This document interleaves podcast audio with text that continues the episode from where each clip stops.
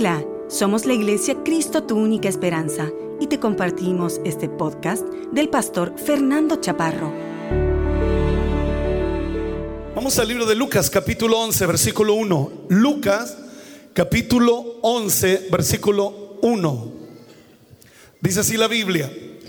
Aconteció que estaba Jesús orando en un lugar y cuando terminó uno de sus discípulos le dijo, Señor, enséñanos a orar, como también Juan enseñó a sus discípulos. Y les dijo, cuando oréis, decid, Padre nuestro que estás en los cielos, santificado sea tu nombre, venga tu reino, hágase tu voluntad como en el cielo, así también en la tierra. El pan nuestro de cada día, dánoslo hoy. Pueden decir conmigo, hoy. Y perdónanos nuestros pecados, porque también nosotros perdonamos a todos los que nos deben. Y no nos metas en tentación, mas líbranos del, del mal. Líbranos del mal. La oración es un deber de todo hombre y mujer cristiano y debe motivarnos a sacar provecho de tal excelente gracia que Dios le ha dado a la iglesia. Tú y yo tenemos que tener siempre la necesidad de orar a Dios siempre. Jesús era un hombre de oración. Lucas 11.1. Jesús estaba orando en un lugar. Él se retiraba con frecuencia a orar. Otra versión decía, pasaba, orando por la noche. Jesús oraba aparte. Entre tanto que él oraba, orando en un lugar. Y aquí nos encontramos que Jesús está orando en un lugar. Y cuando él termina de orar, uno de sus discípulos le dice, enséñanos a orar.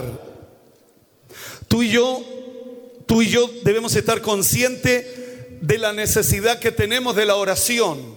Ahora, Jesús enseña esta oración. Entonces tú y yo tenemos que darle la importancia. Señor, enséñanos a orar. No es cosa fácil orar bien. La oración es una gracia que se obtiene pidiéndola. Enséñanos a orar. Señor, enséñame a orar. Porque Juan enseñó a sus discípulos. Enséñanos, como también Juan enseñó a sus discípulos. Señor, enséñanos a orar. ¿Por qué no dicen enséñanos a orar como oró Abraham? Enséñanos a orar como oró Jacob. Enséñanos a orar como oró Isaac. O enséñanos a orar como oró Moisés. No, los discípulos le dicen al Señor, enséñanos a orar como Juan también enseñó a sus discípulos. La oración de los judíos consistía generalmente en la adoración, en la alabanza a Dios y dar gloria a Dios. Repito, la oración de los judíos para ver la diferencia del Antiguo Testamento al Nuevo Testamento. La oración de los judíos consistía generalmente en adoración, alabanzas a Dios y dar gloria a Dios. Pero la oración que Jesús enseña consta únicamente de peticiones. La, oración de Jesús consta únicamente de peticiones. Pedir pedir, pedir, pedir y seguir pidiendo. Repito, porque creo que es importante. La oración de los judíos consistía generalmente en la adoración, la alabanza a Dios y dar gloria a Dios. Pero cuando los discípulos le dicen, enséñanos a orar, lo que Jesús le enseña son siete peticiones tres en honor a Él y cuatro en favor de los hombres. Y cuando hablo de hombre, hablo de mujer. Hay una versión que dice, Señor, enséñanos a orar en forma que añadamos peticiones a las bendiciones al nombre de Jesús. Enséñanos, Señor, enséñanos a orar en forma que añadamos peticiones a las bendiciones al nombre, al nombre de Dios. Mira lo que dice Lucas capítulo 11, versículo 9. Y yo digo, Jesús está diciendo, y yo os digo, pedid y se te os dará, buscad y hallaréis, llamad y se te os abrirá. Que Dios nos bendiga, que Dios nos ayude. Dios ha prometido darnos lo que pidamos. No te contentes con pedir, sino que hemos de buscar. Entonces, ¿qué hay? Plegaria. ¿Y cuál es la, la plegaria? Pedid y se te os dará. Pero aquí también hay acción. Buscad. Entonces, plegaria y acción va a provocar que tú y yo tenemos que golpear. Se va a abrir. ¿Cuántos creen que se va a abrir? Hemos de continuar llamando. Se va a abrir. Entonces, plegaria y acción. Pide, plegaria, acción. La palabra acción de que hemos de buscar. Esas dos palabras te deben llevar a seguir insistiendo. Tarde que temprano se va a abrir la puerta como la puerta del juez injusto que abrió la puerta a la viuda. Amén. Vamos a primera, primera de Juan, capítulo 5, versículo 15. Primera de Juan, capítulo 5, versículo 15. Mira lo que dice la Biblia. Y sabemos, diga conmigo, lo sabemos, que Él nos oye en cualquier cosa que pidamos. Cualquier cosa que pidamos. Tú y yo tenemos que saberlo. Ese es un principio. Yo tengo que saberlo. Usted tiene que saberlo. Y sabemos que Él nos oye en cualquier cosa que pidamos. Sabemos que tenemos las peticiones que le hayamos hecho. ¿Cuánto dice conmigo? Las tenemos. Lo sabemos. Usted tiene que saber que el oído de Dios está atento al clamor de su pueblo. El oído de Dios está atento. Entonces usted y yo tenemos que saber que Él nos oye en cualquier cosa. Romano 8, 32. El que no escatimonia a su propio Hijo, sino que lo entregó por todos nosotros, ¿cómo no nos dará también con Él todas las cosas? El que no escatimonia a su propio Hijo, sino que lo entregó por todos nosotros, ¿cómo no nos dará también con Él todas las cosas? Entonces, Él es práctico. Los discípulos dicen, enséñanos a orar. Él dice, cuando oren, habla de siete peticiones. Pídame y síganme pidiendo. Ahora, tú y yo no tenemos cultura de pedirle. Usted viene a la iglesia a cantar, usted viene a la iglesia a alabar a Dios, usted viene a la iglesia por una, por una cosa de religión, por una cosa de tradición. Usted y yo no le pedimos cosas a Él. ¿Cuándo están escuchando esta palabra? Ahora, ¿por qué le dicen a Jesús, enséñanos a orar? Porque Él está orando. Nadie puede enseñar algo que no practica. Nadie puede enseñar algo que no hace. Por eso le dice, enséñanos a orar, porque tú eres un hombre de oración.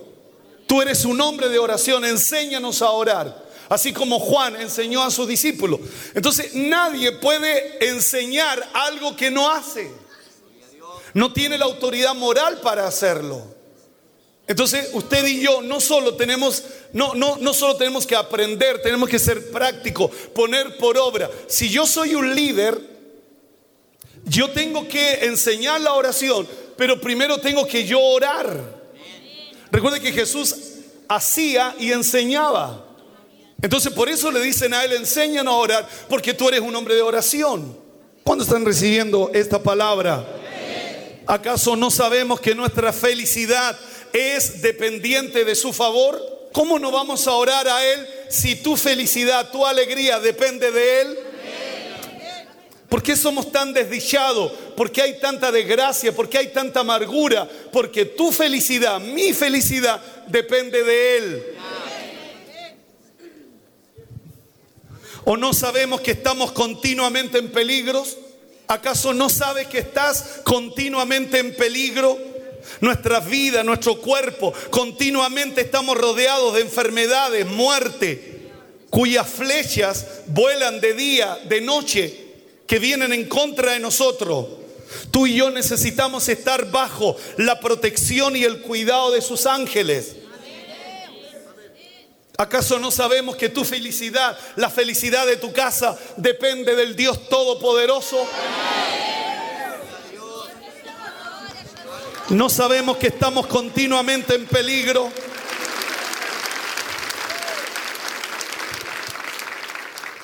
Necesitamos, aquí hay siete peticiones, tres hacia Dios y cuatro hacia los hombres.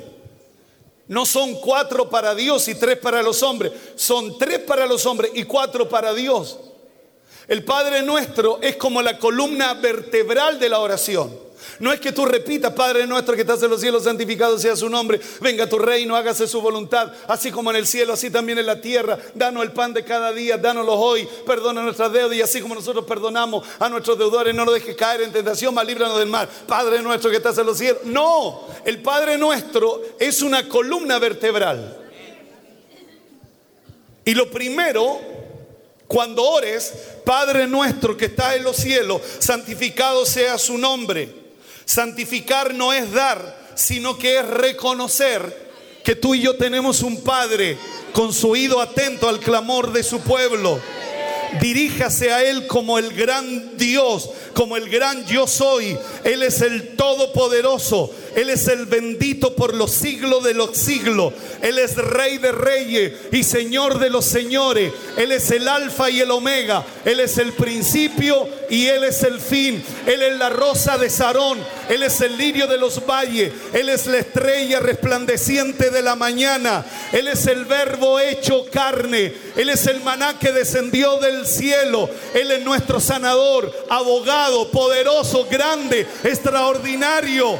Alabado sea su nombre. Reconócelo. Él es tu papá. Deje que su corazón y sus labios sean llenados del reconocimiento. Palabras admirables hacia Él. De reconocerlo, quién es Dios. Usted no puede entrar a orar pidiendo. Usted primero tiene que reconocerlo y decirle, tú eres mi papá. Y si yo como papá sé dar buenas dádivas a mis hijos, ¿cuánto más tú? Tú eres nuestro Padre. Que Dios nos bendiga. Lo segundo, venga tu reino. El reinado de Dios es el ejercicio de su poder. El reinado de Dios es el ejercicio de su poder. Tú y yo tenemos que ejercer ese dominio. Lo triste sería ostentar el poder de un rey con todos los instintos de un esclavo. Lo triste sería ostentar el poder de un rey con todos los instintos de un de un esclavo. La palabra instinto, impulsar, motivar desde adentro, interno. Es, es una obra que no tiene conciencia. Él nos hizo reyes y sacerdote, pero tenemos instintos de esclavos. Y Él te hizo rey, Él te hizo reina, Él nos hizo reyes y sacerdotes para Él, pero mi pensamiento es de esclavo. Entonces obtento un poder con una mentalidad de esclavo. Que Dios nos bendiga. En nuestra oración hemos de buscar primero el reino de Dios y su justicia. Y todo lo demás va a ser añadido. ¿Por qué siempre tenemos una piedra en el zapato? ¿Qué es lo que es una piedra en el zapato? Un problema, una dificultad. Si no son peras, son manzanas. Si no son manzanas, son naranjas. Si no es naranja, es kiwi. Siempre, los 12, los 12 meses del año, siempre un problema. ¿Sabe por qué? Porque no oramos. Y un cristiano que no ora tiene una puerta abierta para que le pase cualquier cosa. Por eso usted tiene que cubrirse cada vez que venimos a la iglesia. Por eso el Salmo 91 dice que el que habita el abrigo del Altísimo es el que mora bajo la sombra del Omnipotente. Entonces, ¿cuántos problemas? Enero, febrero, marzo, abril, mayo, junio, siempre un problema. ¿Por qué? Porque no oramos siendo cristianos, siendo hombres de Dios, mujeres de Dios. Siempre tenemos problemas, siempre, porque no somos gente de oración. La Biblia dice que David de mañana oirá mi voz. ¿Por qué de mañana? Porque antes que comience el día, tú tienes que presentarte delante de la presencia de Dios para que tu día sea exitoso.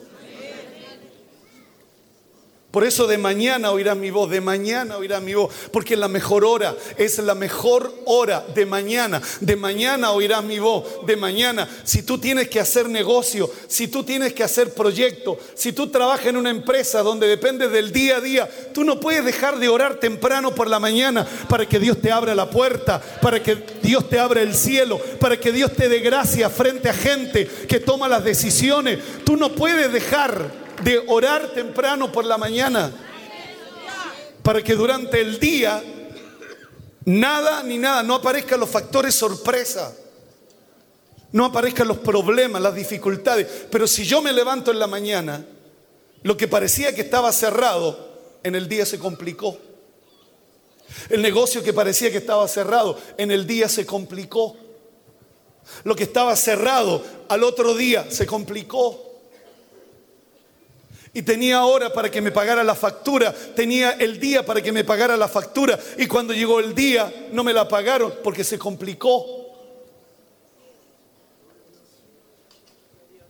Por eso David decía, de mañana oirás mi voz y esperaré. Esperaré tu respuesta. Esperaré tu gracia, esperaré tu favor, esperaré tu misericordia, esperaré. Voy a esperar entonces la, importancia de la oración. Yo, no dudo que hoy día estés lleno de problemas porque e, eres persona que no ora y, tomando decisiones trascendentales, muchas veces con tu futuro, con tus recursos y no ores. ¿Cuánto más cuando sus beneficios son extraordinarios? Orar para que venga su reino, para que el ejercicio de su poder sea manifestado a través de nuestras vidas. Hágase tu voluntad como en el cielo, así también en la tierra. Responde al anuncio de que Dios sea quien dirija la historia de los hombres. Tú y yo tenemos que mirar para el cielo. ¿De dónde vendrá nuestro socorro? Nuestro socorro viene de parte de Jehová, el que hizo los cielos y la tierra. Hágase tu voluntad, así como en el cielo, así también en la tierra. Es que yo pastorando todo el día con la radio. Y escucho música escucho mensaje. No, tenéis que parar y mirar tus ojos hacia los cielos. Cuando vino la multiplicación de los panes y los peces, Jesús tomó los panes y los peces y dice que Él alzó los ojos al cielo, siendo Cristo. No, que yo escucho la radio todo el día, me quedo dormido con la radio, todo el día escucho la radio. Todo el día escucho alabanza, todo el día estoy conectado con Él. Enséñanos a orar. Cuando ore, alza tus ojos al cielo. Alza tus ojos al cielo. Yo escucho siempre, mucha gente dice, no, yo estoy conectado con la radio, lo escucho todos los días. Y tan lleno de problemas, porque necesitamos pararnos en un momento y entrar en la presencia de Dios y entrar en su presencia, entrar en su gracia, entrar en su misericordia para que Dios actúe en medio de nosotros. Hágase tu voluntad. Que lo que suceda ahí arriba en los cielos suceda aquí abajo en la tierra. Él tomó los panes y los peces. Quiere multiplicación. Quiere que Dios les multiplique. Miren hacia arriba. Miren hacia lo alto.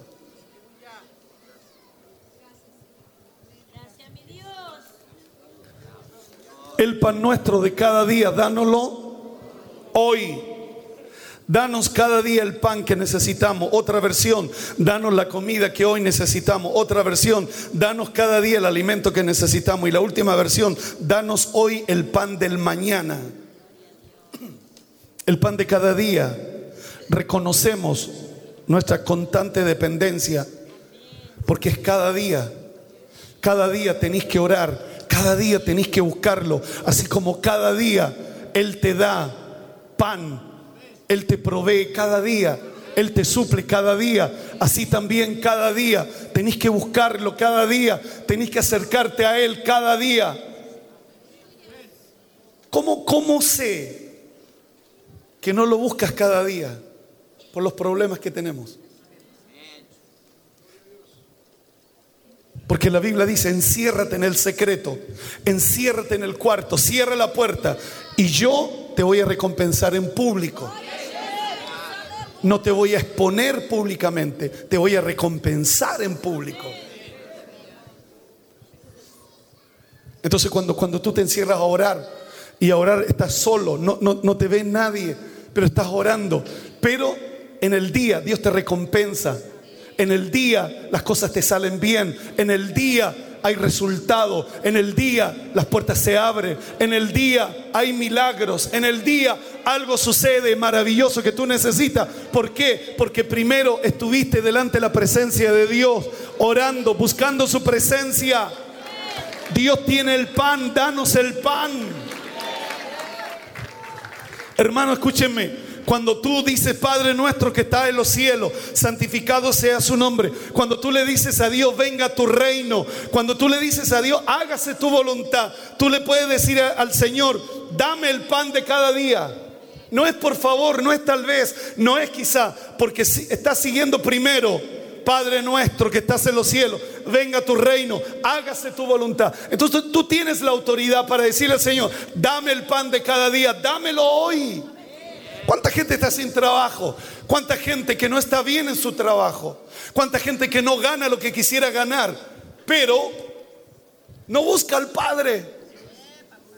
No dice, venga tu reino para que venga el dominio de Dios a mi mente y a mi corazón.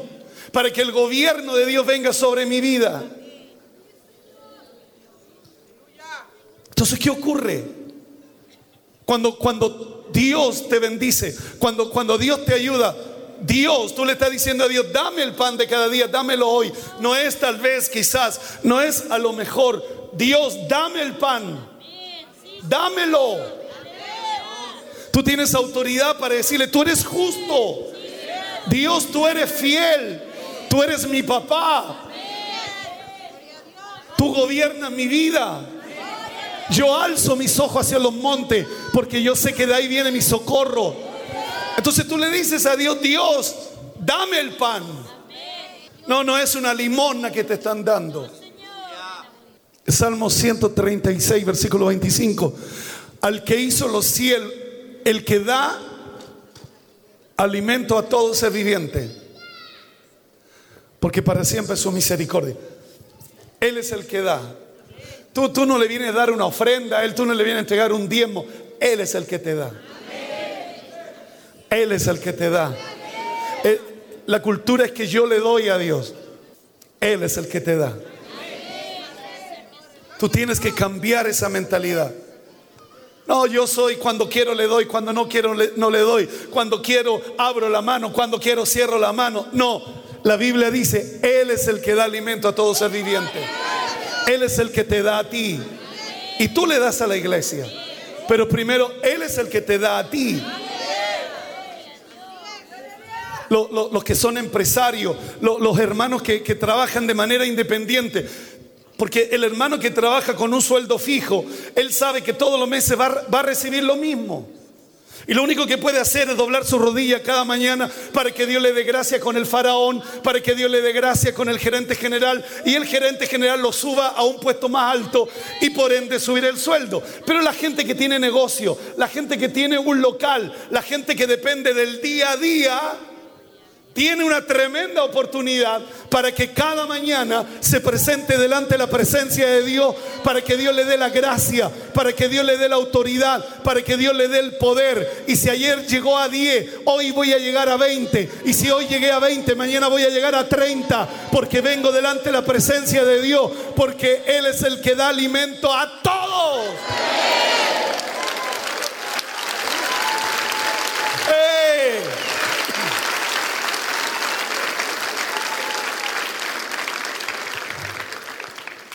Cada día Él te da el pan, cada día. Dame el pan de cada día. Cada día debemos orar porque cada día recibimos de su sustento conforme lo requiere la necesidad de cada día.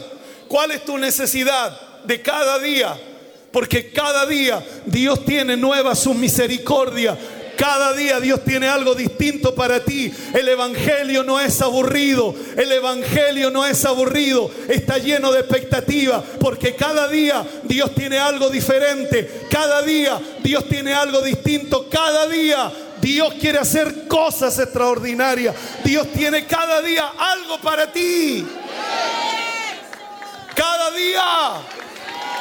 Lunes, martes, miércoles, jueves, viernes, sábado y domingo. Cada día hay algo nuevo, cada día hay algo diferente, cada día hay una expectativa, cada día hay algo glorioso, cada día porque vamos de gloria en gloria, de poder en poder. Eso es lo que dice la Biblia. Pero hoy día, cada día un problema. Hoy, cada día una dificultad. Cada día se enfermaron los niños. Cada día se enfermó la abuela. Cada día se enfermó el abuelo. Cada día me echaron del trabajo. Al otro día, puros líos. Cuando la Biblia dice que cada día danos el pan de, de cada día. Cada día Dios tiene algo nuevo para ti. El Evangelio no es aburrido, el Evangelio no es algo siempre lo mismo. En el Evangelio del reino de Dios, venga tu reino, venga el poder de Dios sobre nosotros para poder hacer tu voluntad, Señor. Nadie puede hacer la voluntad de Dios si primero Dios no gobierna su vida y Dios no gobierna su corazón. Primero es venga tu reino y después hágase su, tu voluntad. Nadie puede hacer la voluntad. Por eso te cuesta tanto. Porque nadie puede hacer la voluntad de Dios si primero no ha rendido su vida al Señor. Por eso nos cuesta tanto. Cuando cada día debería ser levantarte en la mañana a orar y decirle en medio de la oración, Señor, qué glorioso tienes hoy día para mí. Cada mañana atamos los demonios las maquinaciones del diablo, las estrategias de Satanás en el trabajo, las envidias. Tú en la mañana lo atas en el nombre del Señor. Pero si no, eso se desata. Eso se desata. Y aparece la envidia, aparecen los problemas en la empresa, aparecen las dificultades.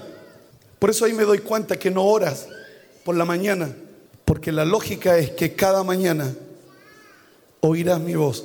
Antes de hacer cualquier cosa, antes de lavarme los dientes, antes de tomar desayuno, voy a estar en la presencia de Dios. Voy a estar en la presencia de Dios. Cuéntese conmigo cada mañana. Ahora, si, si, Dios te diera la comida lunes, miércoles y viernes, claro, hora lunes, miércoles y viernes. Pero la promesa es todos los días. Usted tiene que entender que su problema es porque usted no ora. Porque Él está con su oído atento para escucharte. Él, quiere responder tu necesidad. Él quiere sanarte. Él quiere libertarte. Él, quiere que, que del hoyo. Él quiere hacerlo. Dios, Dios lo quiere hacer. Una noche Moisés tiene un problema y Dios le dice a Moisés, coge que todos los príncipes traigan sus varas al templo. Y todos llegaron con su vara, todos los príncipes, doce tribus, y llegaron con la vara. La, la, orden de Dios fue, la vara que yo escogiere, esa va a florecer. Y floreció la vara de, de Aarón. En una semana, en una noche. O sea, la, la necesidad que tiene, Dios te la puede responder en una noche. En una noche. Solo en una noche. ¿Cuánta, cuánta gente, cuántas personas me dicen, no sé qué hacer, no sé qué hacer, no sé qué me está pasando? Cuando deberíamos venir una noche a la presencia de Dios y algo va a suceder esa noche. Entonces tú vas a florecer. Tu vara va a florecer. Y, y- eso de florecer eh, eh, significa respuestas de Dios. Va a venir la respuesta que tú necesitas. La respuesta que tú necesitas va a venir de parte del Señor. Pero necesitas una, una noche. Ahora, la, la- la pregunta es, ¿es mucho de 365 noches al año? Una noche para aquel que responde. ¿Es mucho? No es mucho. Im- im- Imagínense, enséñanos a orar. Dame el pan de cada día, dámelo hoy. ¡Wow! Enséñame a orar. Dame el pan de cada día, dámelo hoy. O sea, Jesús le está enseñando a sus discípulos, oren de esta manera. Dame el pan de cada día, dámelo hoy. Jesús le está enseñando a sus discípulos cómo deben orar, cómo deben orar. Y Él le dice, pídame el pan de cada día, no el pan añejo, no el pan de ayer. Cada día yo tengo algo nuevo para ustedes. Cada día. Perdona nuestros pecados. Porque también nosotros perdonamos a todos los que pecan contra nosotros. No dice porque todos los que nos deben. Y aquí, aquí hay algo raro. Perdona nuestros pecados porque también nosotros perdonamos a, a los que pecan contra nosotros. No, dice a los que nos deben. Perdona nuestros pecados porque también nosotros perdonamos a todos los que nos deben. Para entender este versículo, me fui a Mateo 18, 21. Mateo 18, 21. De esto está hablando Jesús. Ponga atención. Entonces se le acercó Pedro y le dijo, Señor, ¿cuántas veces perdonaré a mi hermano que peque contra mí? Y él, y él dice, ¿hasta siete? Jesús le dijo, no te digo hasta siete, sino aún hasta 70 veces siete. Ahora, siete es un número generoso. Perdonar siete veces está bien. Es generoso. No dice perdónalo una vez, dos veces, Pedro. Dice siete veces. Está hablando de un número generoso. Pero Jesús dice 70 veces siete. O sea, es indefinido. O sea, toda la vida tenemos que perdonar. Tenemos que perdonar siempre a los hijos del Señor. Tenemos que perdonarlos siempre. Sigamos. Por lo cual el reino de los cielos es semejante a un rey que quiso hacer cuenta con su siervo. Y comenzando a hacer cuenta le fue presentado uno que le debía 10 mil talentos. ¿Cuánto le debía? 10 mil talentos. Y a este, como no pudo pagar, ordenó su señor venderle y a su mujer e hijo y todo lo que tenía para que le pagase la, la deuda. Cierra los ojos para no mirar a nadie. ¿Cómo se pueden endeudar tanto? Abro los ojos. ¿Sabe usted que hay gente que tiene deuda? Pero hay otros que no sé cómo, porque deber 10 mil talentos, eso es mucho dinero. Entonces el que debía sabía que no se lo podía pagar. Por eso se lo perdonó. Sabía que no me lo iba a pagar. Ahora, tú conoces a gente que te debe, que tú sabes que no te lo puede pagar. A este como no pudo pagar, porque era mucha plata, ordenó su señor venderle y a su mujer los hijos y todo lo que tenía para que pagase la deuda. Respuesta.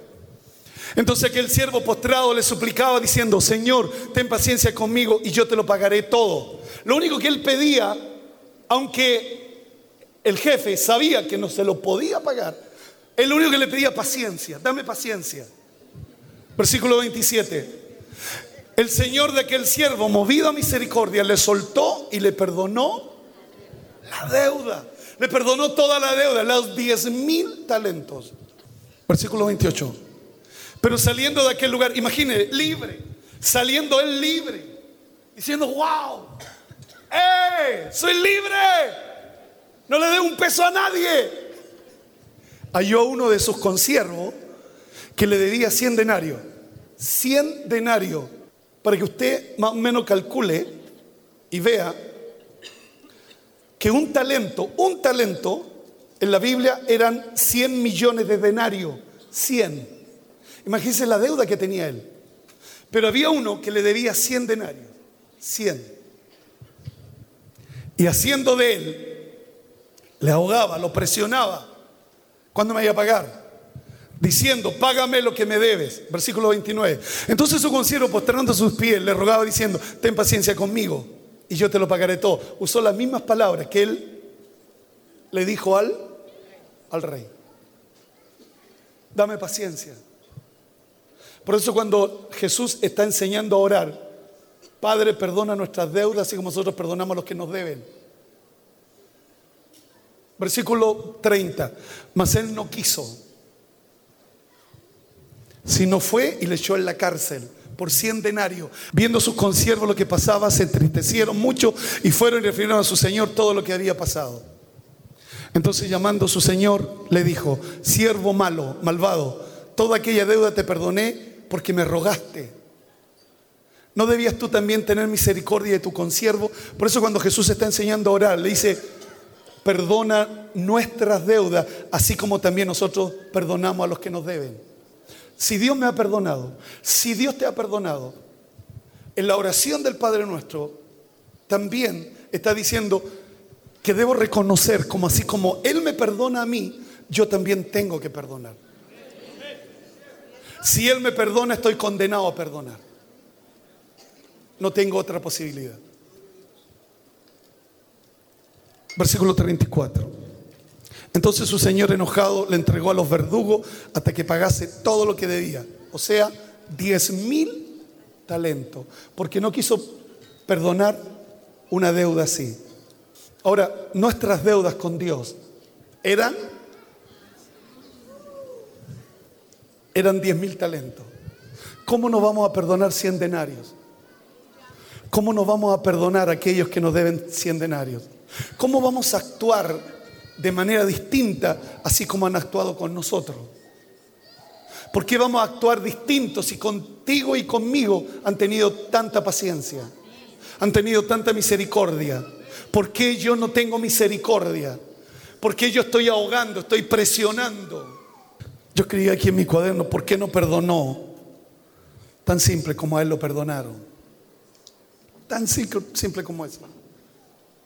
¿Por qué no perdonó como a él lo perdonaron?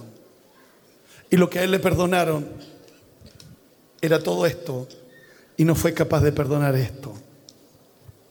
Por eso, por eso cuando Jesús le está enseñando a orar a los discípulos, cuando oren, perdona nuestras deudas, así como también nosotros perdonamos a los que nos deben. Es increíble que teniendo tantos beneficios la oración, somos gente que no oramos. Teniendo tantos beneficios, todo lo que pidieras al Padre en mi nombre yo lo haré. Todo. Por cualquier cosa que me pidan. Si dos se ponen de acuerdo a orar por cualquier cosa, Dios tiene respuestas. Quiero terminar diciendo estas palabras un problema, dos problemas, tres problemas, cuatro problemas, cinco problemas. Uno cada mes que te amarga el pepino. ¿Sabes lo que amargar el pepino en el griego? Te molesta. Y es simplemente porque no oras. Porque tú cada mañana deberías arrodillarte, deshacer todas las estrategias que el diablo maquinió mientras tú dormías. Él maquinió para amargarte la vida durante el día. Pero si tú de mañana doblas tus rodillas y oras a Dios y deshaces las obras del diablo y Dios te da autoridad, tu trabajo no va a tener factores sorpresa. Imagínate, no oraste esa mañana y de repente 11 de la mañana suena el teléfono Hola, jefe, ¿sí? Tenemos un problema. Osorno. ¿Qué pasó? Cayó al agua petróleo. Espero que no haya sido hermano ese.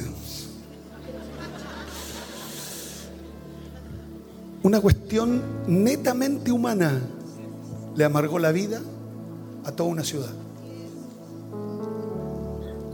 Porque hubo uno, el encargado, que dijo, no, está todo bien.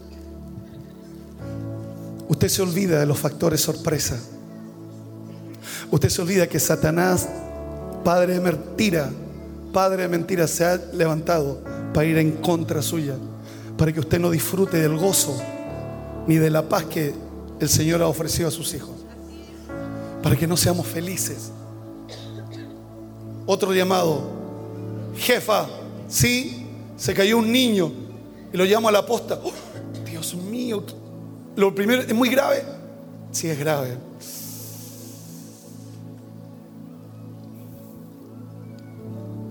El corazón rápido para la posta, aparecer ahí. Y uno para allá va diciéndole, Señor, ten misericordia al niño. Orando con él en tiempo pasado. Ya pasó. Cuando pudimos haber orado en tiempo presente. Que no ocurra ningún accidente en mi trabajo, que no ocurra ningún accidente aquí en la empresa, en el área donde yo me desenvuelvo, que no ocurran malas noticias. Señor, que, que, en el área donde yo me desenvuelvo surjan los proyectos, surjan cantidad de proyectos, una bendición tremenda del Señor. ¿Sabe cuándo oramos? En tiempo pasado, cuando ya pasó. Y cuando ya pasó, solo tenemos que pedir misericordia porque ya pasó. Solo misericordia. Pero en tiempo presente, usted se arrodilla y le dice al Señor, toda la estrategia que Satanás tiene planeada contra mí, contra mi familia, contra la empresa, contra el lugar donde yo me desenvuelvo, rómpelas en el nombre de Jesús. Imagínense simplemente eso, esa oración. De orar al Señor, decirle, Señor, yo vengo a ti a ponerme bajo tu cobertura, a ponerme bajo tu bendición. Este día necesito grandes respuestas. Este día necesito, Señor, que se me abra la puerta antes de hacer cualquier cosa. Y tú vas a ver cómo Dios te responde, cómo Dios hace extrañas obras. Como los ángeles de Dios se meten ahí en las reuniones y tocan el corazón de una persona. Como los ángeles de Dios vienen en favor de tu vida. Hay algo que escribí aquí y con esto quiero terminar.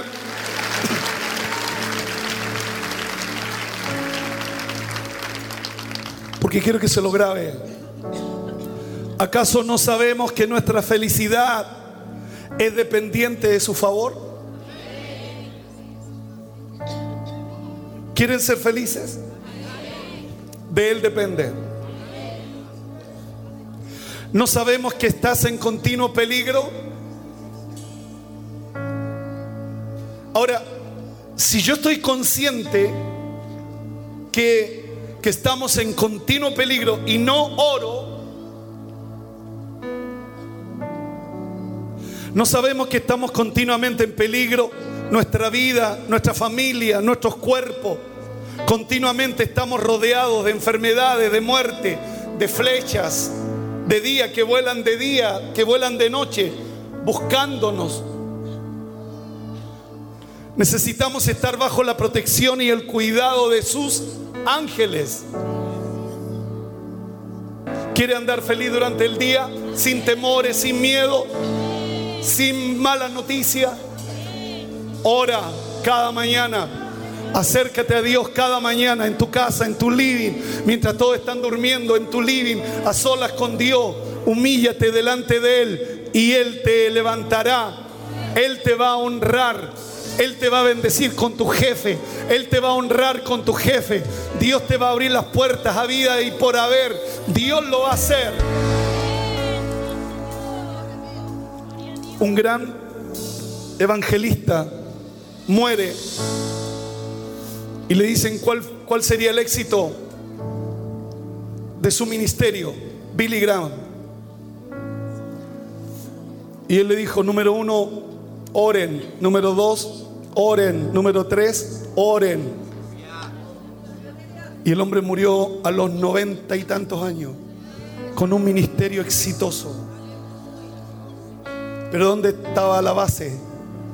La oración, deshaciendo las obras del diablo, atando los demonios, atando todo lo que impide lo que Dios quiere desarrollar en nuestras vidas.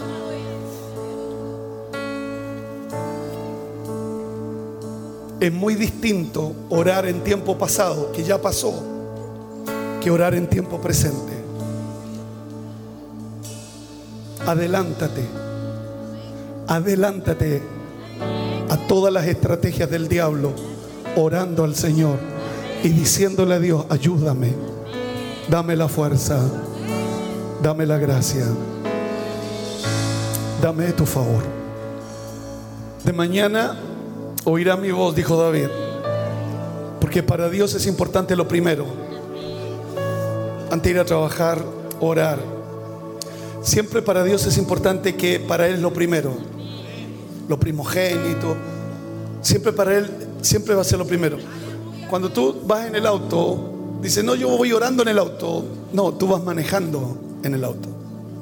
Tú no vas orando, tú vas manejando. Que voy escuchando la radio, tú vas escuchando la radio, tú no vas orando. Orar es rendir un culto racional a Dios. O sea, sabe lo que estás orando, sabe lo que estás pidiendo. Y yo me atrevo a decir que muchos de los problemas que todos tenemos, muchos de ellos pudimos, pudimos haberlos evitado con la oración. Pudimos haberlos evitado. Por eso nunca ore en tiempo pasado, porque tiempo pasado solo será misericordia. Y ante la misericordia solo esperamos que Dios tenga misericordia, que Dios actúe, que Dios haga algo. Pero es distinto cuando tú vienes y dices, dame el pan de cada día, dámelo hoy. Es distinto. Tú le vienes a pedir a Él. Por eso me atrevo a decir que muchos de tus problemas por falta de oración, por falta de comunión con Él. No sé cuántos años que eres evangélica. 10, 8, 15, 20, no sé. La oración es la llave que abre todas las puertas. Gracias por haber escuchado este podcast. Recuerda compartir y seguir esta cuenta. Si quieres saber más de nuestra iglesia, puedes seguirnos en Instagram como arroba ICTUE y Facebook como Cristo tu única esperanza. Que seas muy bendecido.